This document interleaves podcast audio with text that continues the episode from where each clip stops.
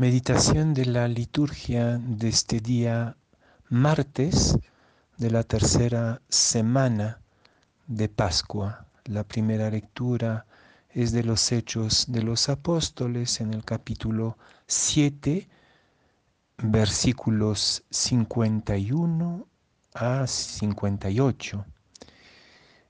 Es el martirio de Esteban, muy copiado, muy parecido al propio martirio de Cristo, el discípulo que se identifica al destino de su maestro.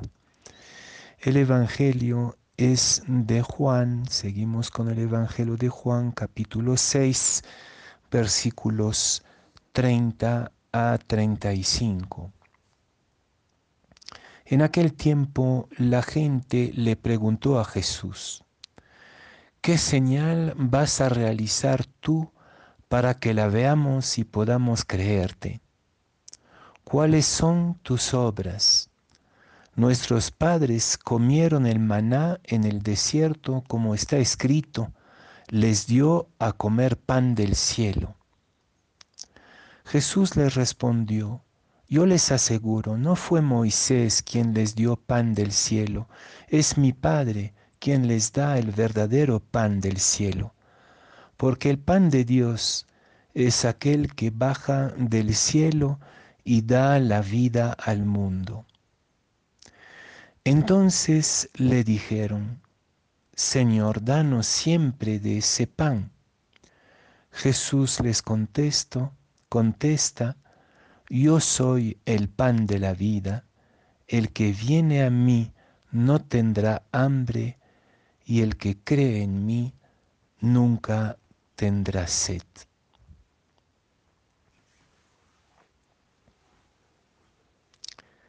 Con la agudización de la crisis de la pandemia en nuestro país, están apareciendo señales de desesperación y de pánico en nuestro ambiente.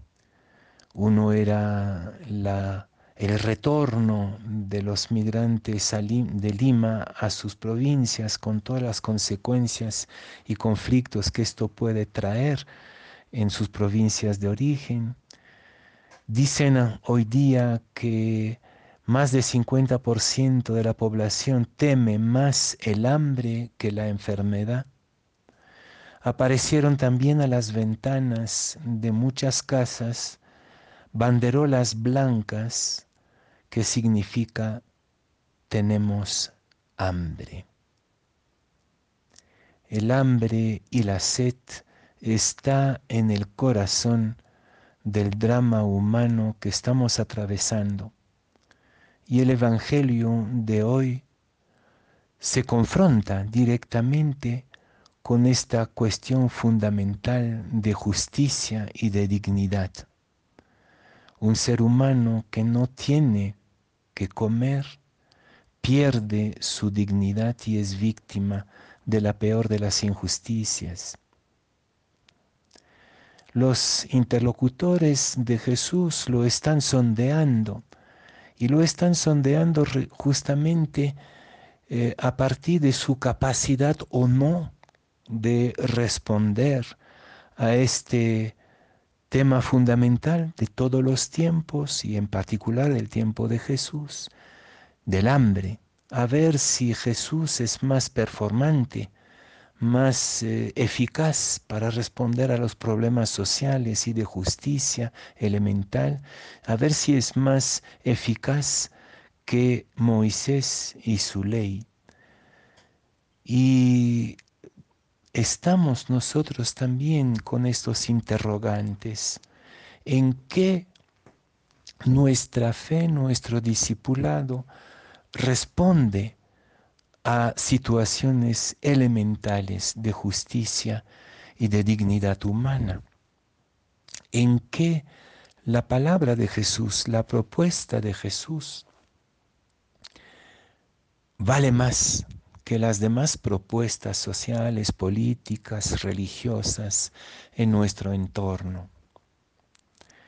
Esta preocupación competitiva, entre diferentes grupos, sectores, propuestas y respuestas, esta, esta preocupación competitiva es legítima, pero no lleva a ninguna parte, porque la solución de los problemas de justicia social como es el hambre, como es la seguridad, como es la salud, no depende ni de Moisés, ni de Jesús, ni de Dios, sino de ti y de mí, de nosotros como sociedad.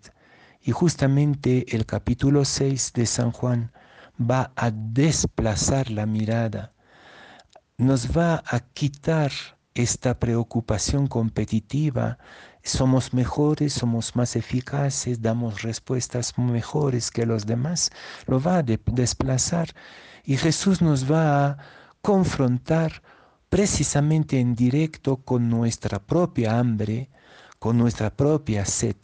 La pregunta que está en el corazón del diálogo de hoy en el Evangelio es, ¿de qué tienes hambre? ¿De qué tienes sed? Me acuerdo de la frase de Juan Pablo II en Vía El Salvador, cuando gritó, hambre de Dios, sí, hambre de pan, no. El tema del pan no puede depender de Dios, sino de la, del compromiso por la justicia y un compromiso colectivo. Pero en esta situación de injusticia, de emergencia, este drama que estamos viviendo con caras diversas en nuestro país y en el mundo entero, hay una pregunta más profunda. ¿De qué tienes hambre tú? ¿Tienes hambre de justicia? ¿Tienes hambre de fraternidad? ¿De moralidad? Por ejemplo, de moralidad social. ¿Cuál es tu hambre? ¿Cuál es tu sed? Y finalmente, ¿tú estás soñando con otro mundo? ¿Estás soñando con otro tipo de humanidad, otro tipo de relaciones sociales, humanas? ¿Cuál es tu sed? ¿Tienes hambre y sed de un mundo según Dios? Y ahí está entonces la, no voy a decir la respuesta porque el Evangelio no da respuestas, pero la interpelación del Evangelio, yo soy el pan de vida, el que viene a mí no tendrá hambre y el que cree en mí nunca tendrá sed. Mm, sí, claro, tiene que ver con la Eucaristía que celebramos en comunidad creyente, pero, pero la Eucaristía más bien significa simbólicamente que Jesús con su propuesta, con su práctica, con su palabra, colma nuestro corazón con toda esa fuerza del Espíritu que nos hace capaces juntos de iniciar la construcción de este mundo nuevo, de esta utopía. Y, entonces ya no vamos a tener hambre y sed de soluciones, sino vamos a tener la capacidad de imaginar un mundo diferente. Detrás de eso está eh, el gran reto de poder pasar de la pura necesidad inmediata, la necesidad de pan, la necesidad de justicia, la necesidad de trabajo, de salud, de seguridad, pasar de esta necesidad a un deseo enorme, que es el deseo de un mundo diferente, de una sociedad diferente. Y si entro en la propuesta de Jesús, es este deseo que me va a invadir. Ya voy a estar a otro nivel, al nivel de la utopía de un mundo nuevo. Creo que la crisis que estamos viviendo sí pide respuestas inmediatas y vemos que estas respuestas inmediatas dependen de nuestra solidaridad, de, nuestra de nuestro humanismo, pero, pero que la, la, problemática supera completamente incluso a los gobiernos. ¿no? Quiere decir que hay que reemplazar esta práctica de hoy que intenta responder inmediatamente por un mundo nuevo. Y entonces la gran pregunta de hoy es, ¿Cuál es tu sueño? ¿Cuál es tu utopía? Y en la, Eucaristía, simbólicamente, lo que celebramos es la utopía de un mundo diferente, creer que es posible. Y en la Eucaristía y en la comunidad y en nuestras relaciones recreadas cada día, sentimos un anticipo de esta gran utopía.